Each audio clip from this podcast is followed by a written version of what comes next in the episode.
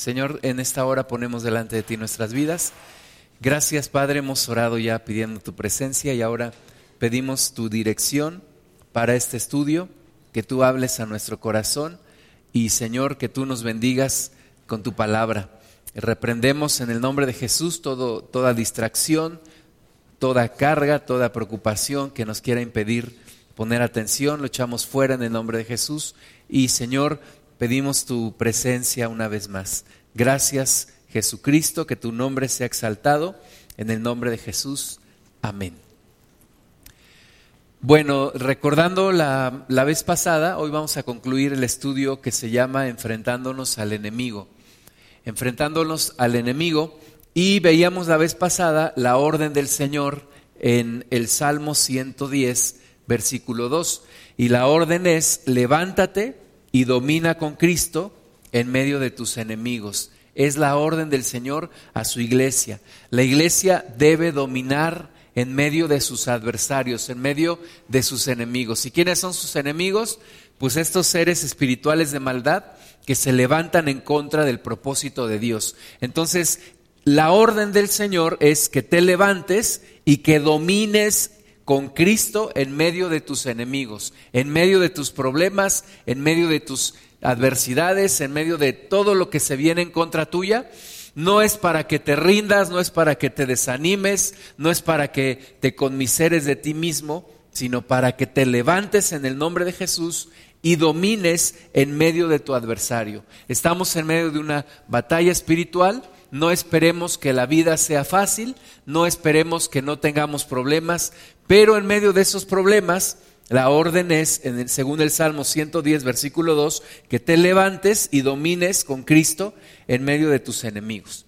Entonces vimos también que nuestro adversario está bien organizado. En Efesios 6:12 nos dice, porque no tenemos lucha contra sangre y carne, sino contra principados, contra potestades, contra los gobernadores de las tinieblas de este siglo, contra huestes espirituales de maldad en las regiones celestes. Este es nuestro adversario, un adversario bien organizado, un adversario que tiene un propósito que es hurtar, matar y destruir, no solamente en tu vida, sino en la vida de todos, de toda la humanidad. Quiere hurtar, matar y destruir. Y tú tienes que levantarte en el nombre de Jesús, porque tu propósito debe de ser el contrario. Tu propósito debe de ser el de Cristo, que dice que Él viene para darnos vida y vida en abundancia. Amén. Entonces, segunda de Pedro 2.19 también nos dice que aquel que vence a otro lo hace esclavo. Entonces tú y, tú y yo no debemos de ser esclavos del maligno, más bien debemos sujetarlo y ponerlo en el lugar en donde Cristo ya lo puso, que es debajo de nuestros pies. ¿Ok?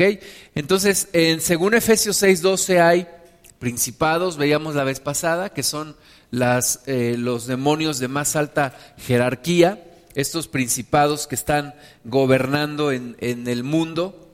Luego tenemos las potestades o autoridades, que son los demonios de segundo rango. Después tenemos los gobernadores de las tinieblas, y por último, los, las huestes espirituales de maldad.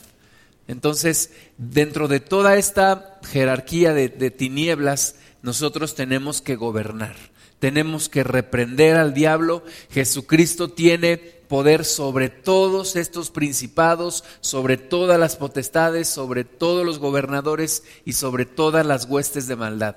Entonces tú y yo no debemos tener temor, no debemos tener miedo, enfrentarnos a un demonio, porque lo hacemos en el nombre de Jesús y en el nombre de Jesús se tiene que ir. Ahora, la orden de nuevo es que la iglesia gobierne en medio de sus enemigos. Y veíamos la vez pasada la posición de Cristo el día de hoy. Jesucristo está sobre todo principado, sobre toda potestad, sobre todo gobernador y sobre toda hueste de maldad. Nuestro Señor Jesucristo está sobre todo y sobre todos. Vamos a leer Efesios 1 del 20 al, al 23. Efesios 1 del 20 al 23. Nos dice, la cual operó en Cristo resucitándole de los muertos y sentándole a su diestra en los lugares celestiales. Y dice aquí, sobre todo principado y autoridad y poder y señorío el Señor Jesucristo está sobre toda esa jerarquía de tinieblas, sobre toda esa jerarquía del enemigo. El Señor Jesucristo está encima de todo eso. Su nombre es sobre todo nombre. Entonces Jesús se sentó en los lugares celestiales y gobierna sobre todo principado, sobre toda autoridad, sobre todo poder y sobre todo señorío. Amén. Y dice, y sobre todo nombre que se nombra no solo en este siglo, sino también en el venidero. Y sometió todas las cosas bajo sus pies y lo dio por cabeza sobre todas las cosas a la iglesia, la cual es su cuerpo, la plenitud de aquel que todo lo llena en todo. Entonces nuestro Señor Jesucristo está sobre todas estas huestes de maldad. El Señor Jesucristo tiene poder absolutamente sobre todo. Y tanto tiene poder sobre un dolor de cabeza como tiene poder sobre un cáncer. Tanto tiene poder sobre la autoridad de un demonio que está molestando a una persona y tiene poder sobre un principado que está molestando a un país.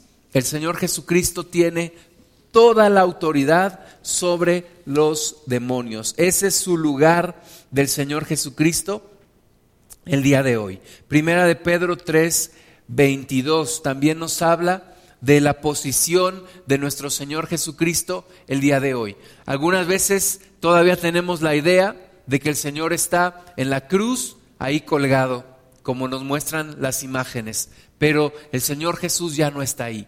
El Señor Jesús está en los lugares celestiales y se sentó sobre todo principado, gobernador, autoridad, hueste de maldad. Sobre todos ellos está el Señor Jesús. Primera de Pedro 3:22 dice, quien habiendo subido al cielo está a la diestra de Dios y a él están sujetos ángeles, autoridades y potestades. Entonces, al Señor Jesús están sujetos ángeles, autoridades y potestades. Están sujetos al Señor Jesucristo. Amén. Y Colosenses 2.15, Colosenses 2.15 nos habla también de la posición de hoy en día de nuestro Señor Jesucristo. Colosenses 2.15 nos dice, y despojando a los principados y a las potestades, ¿verdad? Él ya los despojó, ya los despojó les quitó toda autoridad sobre la iglesia, les quitó toda autoridad. Nada más nosotros tenemos que pelear en contra de él, pero él, el, el demonio ya está despojado. Lo despojó de nuestras vidas, le, le quitó dominio sobre nuestras vidas. Y si despojando a los principados y a las potestades, los exhibió públicamente, triunfando sobre ellos en la cruz. Esa es la posición de nuestro Señor Jesús. Ya triunfó sobre el adversario en la cruz. Ya triunfó. ¿Cuál es la principal arma del diablo en contra de la iglesia? La ignorancia de la iglesia, la apatía de la iglesia. Porque el diablo es un enemigo vencido, de acuerdo a estas citas que acabamos de leer. Ya el Señor Jesús lo, despojó, ya el Señor Jesús triunfó sobre el demonio. Pero ayer nos recordaban en el, en el curso de capacitación de evangelismo que el diablo es un enemigo vencido, pero que no se da por vencido. Él ya está vencido, pero no se da por vencido. ¿Quién le va a hacer ver y quién lo va a derrotar y quién lo va a sacar? La iglesia. Tiene la iglesia que entrar en lucha espiritual. Tiene que entrar en lucha espiritual. Cuando dices, ay, es que mis problemas van de menos a más, tengo muchos problemas, y te está desanimando el diablo, que tienes que recordar que ya está vencido, que lo tienes que reprender, que aunque ya está vencido, tú tienes que entrar en batalla en contra de él y echarlo fuera en el nombre de Jesús. Porque Cristo ya lo venció y lo exhibió públicamente, públicamente. Así como el diablo exhibió a nuestro Señor Jesucristo cuando lo dejó en la cruz, pero Cristo lo exhibió cuando resucitó al tercer día y dejó la tumba vacía. Y dijo, muerte, yo seré tu muerte. Y sorbidas la muerte en victoria. Entonces el Señor Jesús ya exhibió públicamente. El diablo sabe que le queda poco tiempo. Sabe que le queda poco tiempo. Y va a intensificar sus ataques. Y nosotros tenemos que intensificar nuestra oración e intensificar nuestra lucha en contra de él. En el nombre de Jesús. Amén. Muy bien, esa es la posición de Cristo. Ahora, la posición de la iglesia el día de hoy. ¿En qué lugar espiritual está la iglesia? Vamos a ver en Colosenses 2, 9. Colosenses 2, 9 y 10. ¿En dónde está la iglesia? ¿En qué posición está la iglesia? Algunos tienen miedo de luchar contra el enemigo. Algunos en la iglesia no quieren meterse en problemas. Dicen, yo mejor no me meto en problemas. No, ¿en dónde está la iglesia hoy en día? Todo creyente, todo aquel que cree en Jesucristo, dice Colosenses 2, 9, porque en Él, en Jesús, habita corporalmente toda la plenitud de la deidad. ¿Verdad? Para aquellos que piensan que Jesucristo no es Dios, aquí una vez, claramente está, una vez más, en Él habita corporalmente toda la plenitud de la deidad. ¿En quién? En Jesucristo. Y vosotros, ¿Quiénes son vosotros? La iglesia, es decir, nosotros, ¿verdad? Tú y yo. Y vosotros estáis completos en Él, que es la cabeza de todo principado y potestad. Entonces tú y yo estamos completos en Él y estamos en Él. Estamos en el mismo lugar en donde Él está. Efesios 1, 21, Efesios 1 perdón, Efesios 2.6 nos dice que juntamente con Él nos resucitó y asimismo nos hizo sentar en los lugares celestiales con Cristo Jesús. Entonces, ¿en dónde está la iglesia? ¿En qué posición espiritual está la iglesia? Está sobre el diablo, está sobre las huestes espirituales de maldad, está por encima de la autoridad del maligno. Ese es el lugar en donde está la iglesia hoy en día. De nuevo, el diablo no quiere que te enteres para hacerte sufrir. El diablo no quiere que tú tomes ese lugar, pero tú lo tienes que tomar. Toda tu vida has estado pensando que tiene el diablo poder sobre ti. Pero hoy tienes que abrir tu corazón y tu entendimiento y saber que tú tienes autoridad sobre el maligno, que tú tienes potestad sobre el diablo, que Cristo te ha puesto en los lugares celestiales con Él, te hizo sentar con Él. Y ese lugar espiritual es un lugar de autoridad sobre el maligno, en el nombre de Jesús. Amén. Ese es nuestro lugar. Ahora, tenemos también una herencia, una herencia. Vamos a ver Efesios 1.18. Tenemos una herencia, pero algunos de nosotros no hemos tomado posesión de esa herencia. Tenemos que hacerlo cuanto antes posible, lo más pronto posible. Tenemos una herencia. Dice Efesios 1.18, alumbrando los ojos de vuestro entendimiento. nuestro entendimiento tiene que ser alumbrado por la luz del Señor Jesucristo. Dios tiene que iluminar nuestro entendimiento. Entonces, alumbrando los ojos de vuestro entendimiento, ¿para qué? ¿Para qué queremos alumbrar nuestro entendimiento? Dice, para que sepáis cuál es la esperanza a que Él os ha llamado. Tienes que entender, tienes que saber cuál es la esperanza a la cual Cristo te ha llamado. Para eso tienes que dejar que Dios ilumine tu entendimiento. Y dice, ¿y cuáles las riquezas de la gloria de su herencia en los santos? Tienes que saber cuál es tu herencia, cuál es la riqueza de la gloria de la herencia que Dios te ha dejado. Y dentro de esa herencia está una parte muy importante de autoridad que Dios te ha dado. que Dios te ha puesto, que Dios te ha delegado. Amén. Entonces tenemos que conocer esa herencia. Y parte de, nuevo de esa herencia es los lugares celestiales en donde Dios me ha hecho sentar con Cristo Jesús. En, esos lugares Jesucristo me está compartiendo su autoridad. Jesucristo me está compartiendo su poder. Esa es la posición de la iglesia al día de hoy. La iglesia no tiene que vivir en derrota. La iglesia no tiene por qué vivir en desánimo. La iglesia no tiene por qué vivir en una, en una derrota. La iglesia tiene que vivir en victoria. En victoria, el apóstol Pablo decía, sí, aunque derribados, pero no destruidos. Aunque atribulados, mas no desamparados. Perseguidos,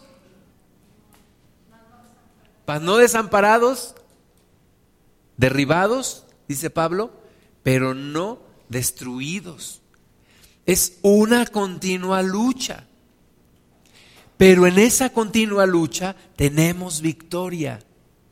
No es el día de campo en Chapultepec. La vida cristiana no es un día de campo, hermanas y hermanos. La vida cristiana es una constante de guerra espiritual, de lucha espiritual. No esperemos que todo sea miel sobre hojuelas. Pero en medio de esa lucha espiritual, Dios nos promete victoria y un gozo muy grande en medio de esa victoria. Es, es la gran bendición. Cuando tú recuperas una, una tierra, en el sentido espiritual, cuando tú recuperas tu corazón, cuando tú tienes una victoria, no hay satisfacción más grande. Hay un gozo en tu corazón porque estás viendo el reino de Dios venir sobre tu vida y tú te levantas y tú tienes victoria en el nombre de Jesús. La iglesia debe extender el cetro del reino de Dios. Vamos a ver Salmo 45. La iglesia tiene que extender el reino de Dios. La iglesia tiene que conquistar el reino de Dios tenemos nosotros una, aquí en Latinoamérica, un pensamiento que debemos romper. Nos sentimos conquistados. ¿Verdad? Decimos, es que los españoles vinieron y nos conquistaron. Primer lugar, pues es un pensamiento equivocado desde el sentido de que los españoles no te conquistaron a ti, conquistaron a los pueblos indígenas que estaban aquí pero tú ya no eres solamente sangre indígena, ahora también tienes sangre española. Sangre indígena mezclada con española. Así que no te conquistaron a ti, primer lugar. Segundo lugar, no nos conquistaron en el nombre de Jesús. El diablo ejerció una autoridad, pero Cristo ganó la victoria y yo me quito en el nombre de Jesús esa esclavitud. Y ya no soy conquistado, ahora soy conquistador. Ya no soy víctima, ahora soy victorioso. Es la idea que tenemos que quitarnos de nuestra mente. El, peor, la, la peor palabra que le puede dar una mamá a su hijo, a su hija, es cuando le dice, pobrecito, pobrecita. ¿Cómo nos hizo daño esas palabras de nuestras, de nuestras mamás? Mamás no vuelvan a decirle a sus hijos, pobrecito. ¿Por qué? Porque es alimentar ese, ese pensamiento de, de derrota, de conquistado, de víctima. No, es que decirle, tú puedes, tú puedes, levántate en el nombre de Jesús. Tú puedes lograrlo porque Cristo está contigo. Sacúdete toda esa esclavitud, sacúdete toda esa maldición en el nombre de Jesús y levántate victorioso. Es la cara que la iglesia le tiene que mostrar al mundo. Una cara de victoria, de victoria, de vencedora. Nadie sigue a un ave triste. El mundo cuando ve una iglesia derrotada, una iglesia apática, una iglesia triste, ¿a quién le va a gustar ser así? Pero cuando ve una iglesia en victoria, una iglesia triunfante, una iglesia que va de poder en poder, que no le tiene miedo a su adversario, entonces la gente dice, eso es algo diferente. Yo quiero ser como ellos. La iglesia tiene que extender el cetro del reino de Jesucristo. Salmo 45, 6 dice, tu trono, oh Dios, es eterno y para siempre. Cetro de justicia es el cetro de tu reino. Y la iglesia está para extender este reino, para llevarlo a los lugares más oscuros, para llevarlo a donde estás, a donde tú te mueves, en tu escuela, en tu oficina, en tu casa, en tu taller, con tus clientes, a donde quiera que tú te mueves, ahí debes llevar el reino de Dios. Allí tienes que iniciar una batalla espiritual. Amén. Había un hombre, un escocés llamado William Wallace, y él dirigió mucho del movimiento en, Escocia para librarse del, del yugo de, del imperio británico. Y hay una película sobre él y en una escena le preguntan, ¿a dónde vas? Y sale con su caballo y con sus armas y todo y dice, voy a buscarme una batalla que pelear. Y así tiene que ser el cristiano. Todos los días tenemos que entrar en batalla. Todos los días tenemos que ir y luchar. Todos los días tenemos que ir y extender el reino de Dios. En mi propia vida, en mi familia, en mis amigos, en mis compañeros.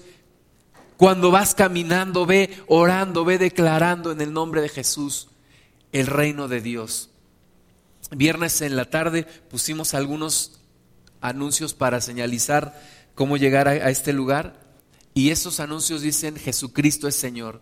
Y cuando los estábamos poniendo yo estaba orando, era como poner ahí, decir, este territorio le pertenece a Jesucristo. Jesucristo es el Señor. Cuando vayas pasando por tu casa, por tu comunidad, ve orando y di, esto le pertenece a Cristo. Estas almas le pertenecen a Jesús este territorio es territorio de Jesucristo. Búscate la batalla para pelear. Entra en batalla y extiende el cetro de justicia de nuestro Señor Jesucristo. Salmo 44, versículos 6 y 7. Salmo 44, 6 y 7. Dice, porque no confiaré en mi arco ni mi espada me salvará, pues tú nos has guardado de nuestros enemigos y has avergonzado a los que nos aborrecían. Es el Señor Jesús el que nos ha dado la victoria. El pueblo de Dios no peleaba, no peleaba confiando en su arco, en su flecha, en su habilidad, en su pericia, no peleaba confiando en el Señor que ya les había dado la victoria y en el Señor que ya les había guardado de sus adversarios.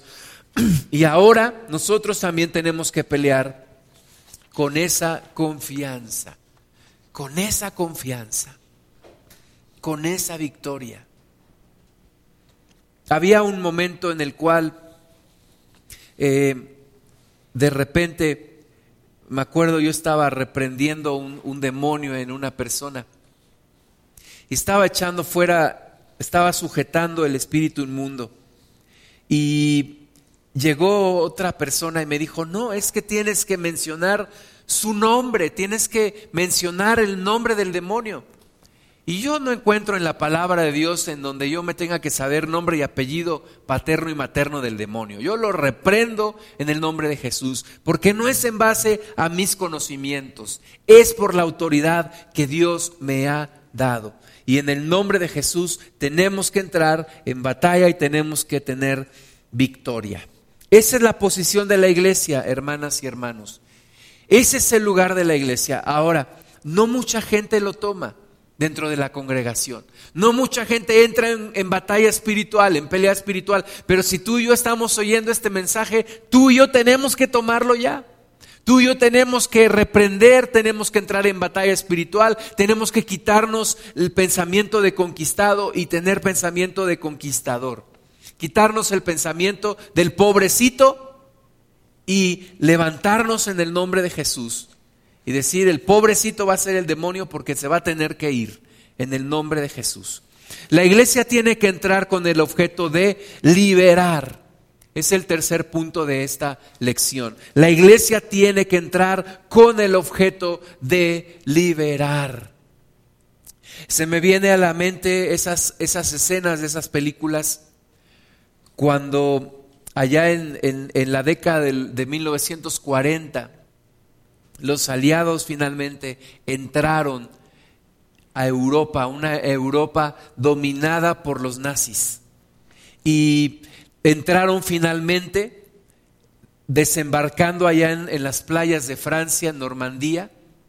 Y primero fue una masacre en contra de los aliados y muchísimos murieron. Pero er, resistieron, entraron, tomaron la playa Normandía, entraron hacia París y fueron liberando liberando Europa. Iban liberando. Entraban los tanques de guerra de los aliados, venían los soldados, iban liberando.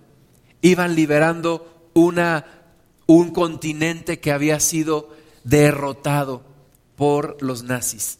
Y nosotros tenemos que entrar y liberar liberar el territorio, liberar a las personas, liberar en el nombre de Jesús. La iglesia tiene que entrar como ese ejército triunfante. Es la iglesia triunfante de Cristo. Tiene que entrar y tiene que liberar. Tiene que entrar y tiene que traer la luz de Jesucristo. ¿Cómo vamos a entrar y liberar? Primero, resistiendo. Santiago 4:7, resistiendo. Así como esos aliados entraron en aquel día, el día de, entraron a Normandía y muchos de ellos murieron, pero resistieron. Resistieron. El ejército finalmente resistió y entró. No fueron recibidos con, con aplausos, no fueron recibidos con una bienvenida, no. Fueron recibidos con un montón de balas, pero resistieron. Y nosotros también tenemos que resistir, resistir los ataques del maligno. Santiago 4:7 dice, "Someteos pues a Dios." Esa es la esa es la primera clave que te tienes que someter a Dios. Tú y yo tenemos que estar sometidos a Dios. No podemos someter al diablo si no estamos sometidos a Dios. Entonces, primero, someteos a Dios. Segunda parte, resistid al diablo. Resiste al diablo. No le huyas a la batalla, no le huyas a la pelea. Resístelo en el nombre de Jesús, resístelo con todo el, poder y la potencia de lo que Dios te da. Resístelo con la llenura del Espíritu Santo. Resiste al diablo. Sométete a Dios, resiste al diablo y dice, y huirá de vosotros. Huirá de vosotros. Es una liberación en un, en un confrontamiento, en un ataque frontal. Hay que enfrentarlo en el nombre de Jesús, hay que confrontarlo.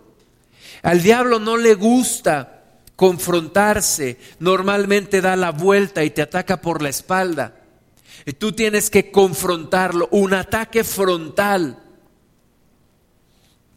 Cuando los aliados estaban por entrar a, Normandía, muchos cuestionaron al general Eisenhower, le dijeron, ¿cómo es posible? Muchos van a morir.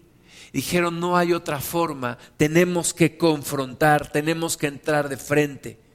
Y sí, murieron muchos, pero resistieron y siguieron adelante.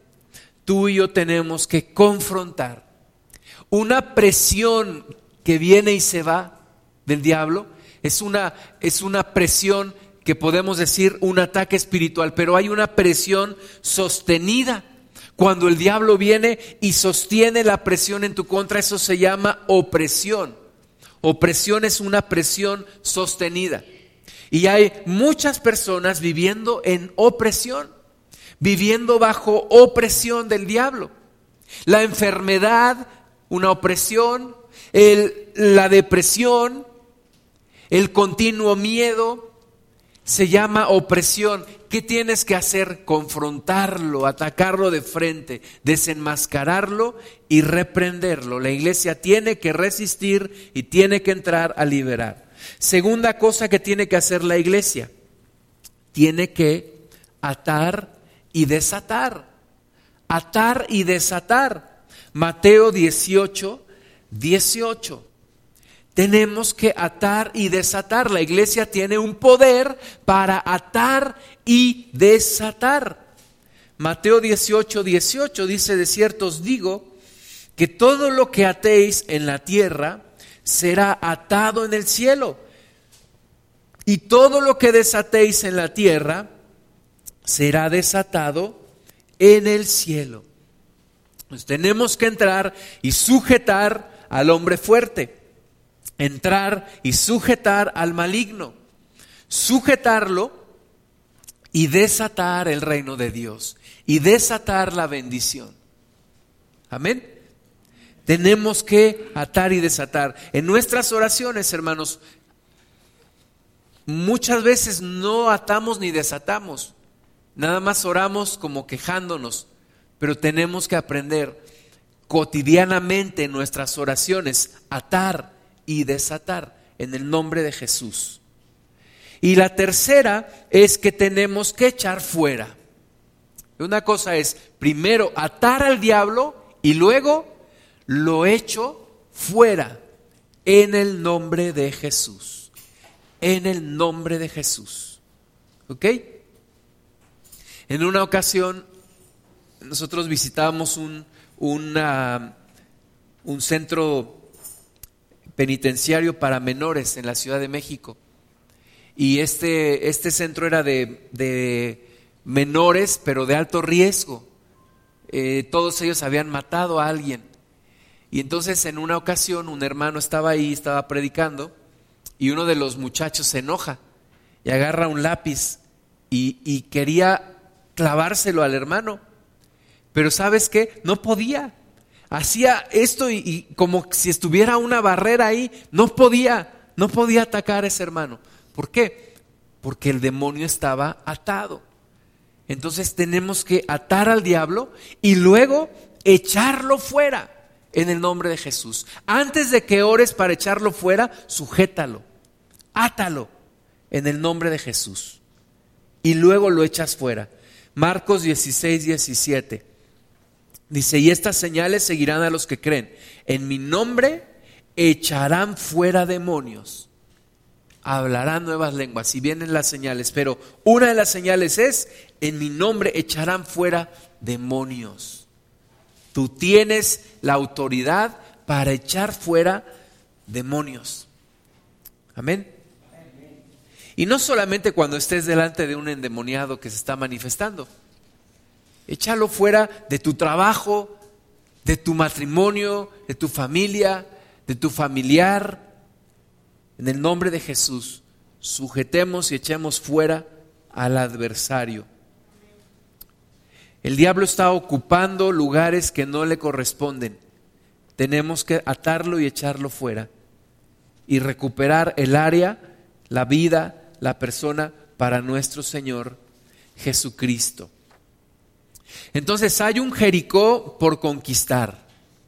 Hay muros de maldad que derribar, fortalezas de iniquidad que hay que derribar y hay que llevar la luz del Señor.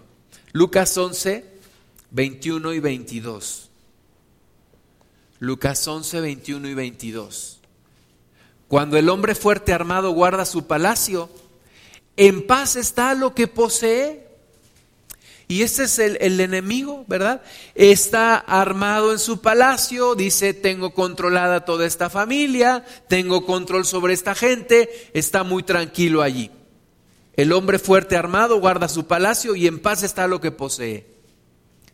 Por, por siglos esta tierra mexicana estuvo así, el diablo guardando su guardando este, este país, ¿verdad?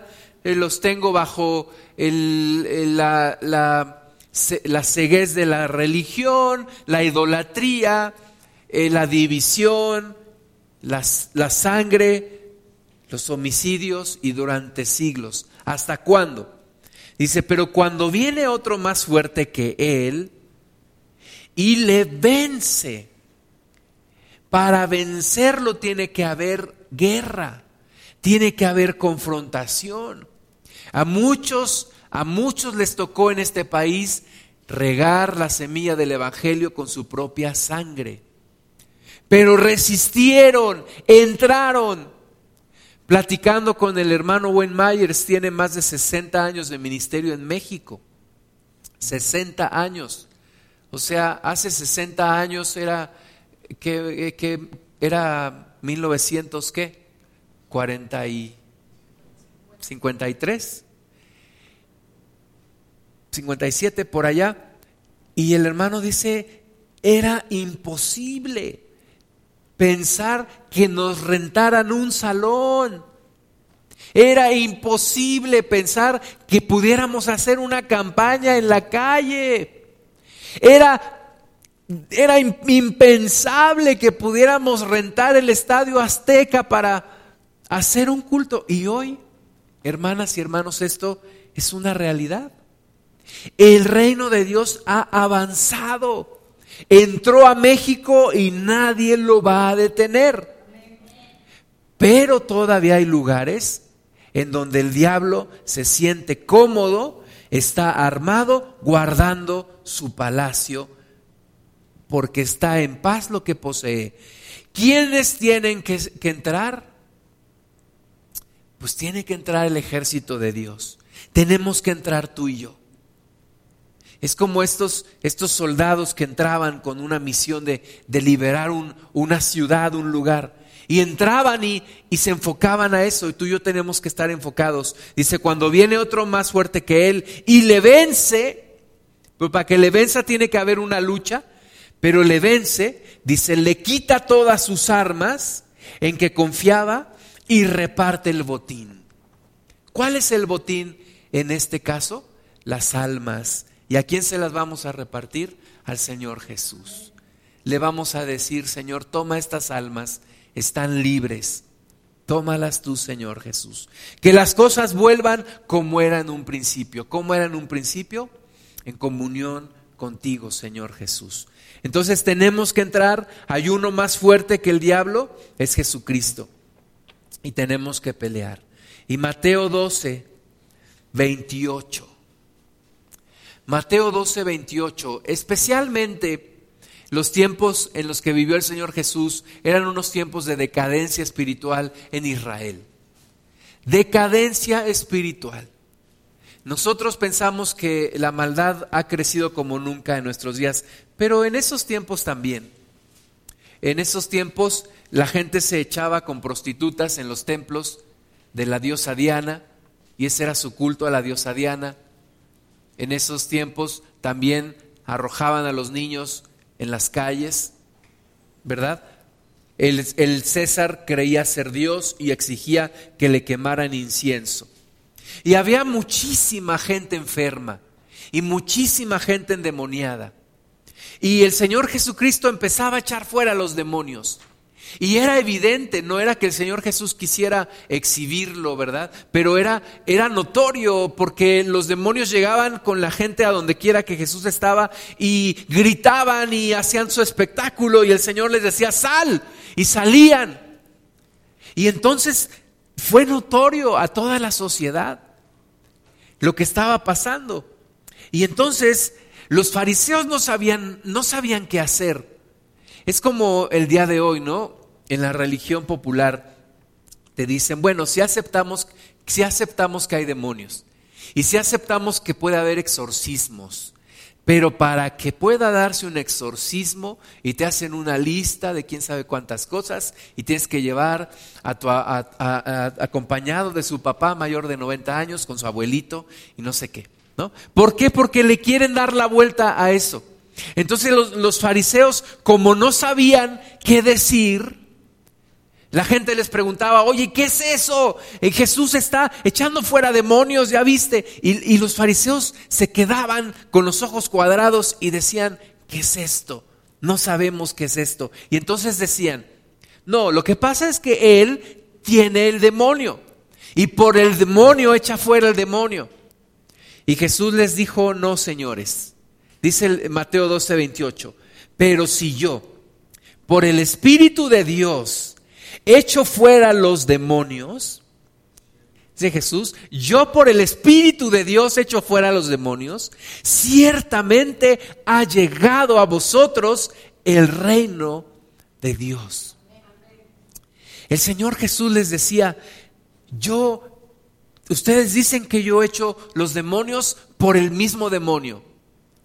Y, les preguntaba, ¿y sus hijos?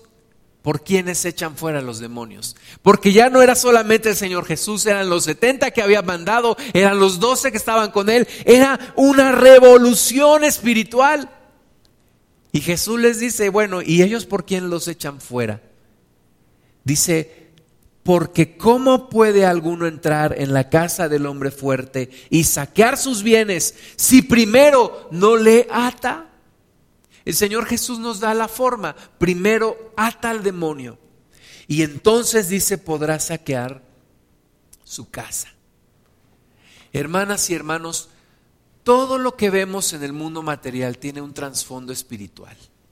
Todos los problemas que vemos en nuestra sociedad tiene una razón espiritual. Si no nos vamos a atacar la razón espiritual, no vamos a poder ver un cambio en este mundo. Y hay mucha gente, mucha gente viviendo de las miserias que el diablo le permite vivir. Hay mucha gente viviendo una vida miserable porque el diablo la tiene esclavizada y la gente ya no ve, ya no ve llegar ya no puede, está cansada. Y tú tienes que entrar y tú tienes que predicar el Evangelio y tú tienes que atar al demonio y tú tienes que echarlo fuera. Cuando yo tenía 20 años, yo llegué a una etapa de mi vida en donde mi vida era completamente un tormento, un tormento. Yo no podía estar en paz. Ahora sé que era un demonio o no sé cuántos, pero me atormentaban día y noche día y noche. Un momento en mi vida yo no podía dormir, me daba miedo la oscuridad. No podía dormir, apenas se apagaban las luces y para mí era un tormento. Hasta que un hermano en Cristo me trajo la luz. Y yo creo que empezaba a orar por mí y, y esos demonios se iban. Entonces lo mismo ahora tenemos que entrar y hacer nosotros, ayudar a otras personas a que sean libres en el nombre de Jesús. Y si hay un área en tu vida que todavía tienes tormento, en donde todavía el diablo te, ha tomado la medida y te está y te está causando problemas, enfréntalo, resístelo. A veces las luchas no duran un día, no duran dos, no duran tres meses, pero resístelo, sigue y sigue y sigue y sigue. No te detengas. No te detengas, sigue resistiendo, sigue orando. Y dice la palabra que el diablo finalmente saldrá huyendo. Saldrá huyendo. Pero enfréntalo, tómate la autoridad que Dios te ha dado, una actitud diferente de fe y enfrenta al diablo. Señor, gracias te damos por tu palabra, por la autoridad que tú nos has dado por la libertad que tú nos das, Señor. No tenemos por qué vivir en esclavitud de los demonios inmundos. No tenemos por qué vivir en la esclavitud de los pensamientos que el diablo nos quiere poner. No tenemos por qué vivir en la esclavitud del pecado. No tenemos por qué vivir en la esclavitud del menosprecio ni de la depresión, ni de la baja autoestima, ni del complejo. No tenemos por qué soportar una vida de infierno en nuestro matrimonio. No tenemos por qué resignarnos a la enfermedad, porque tú nos has dado la victoria, Señor Jesús. Tú exhibiste al diablo en la cruz, tú lo despojaste y tú nos has dado victoria, Señor. Y esa es la victoria que nosotros ahora tomamos en el nombre de Jesús y que nosotros ahora declaramos. Gracias Jesucristo. Gracias Señor porque tú estás con nosotros. Te damos la gloria, que podamos entrar para liberar, que podamos entrar y poseer la tierra que tú nos has dado en heredad, Señor. En el nombre de Jesús. Amén.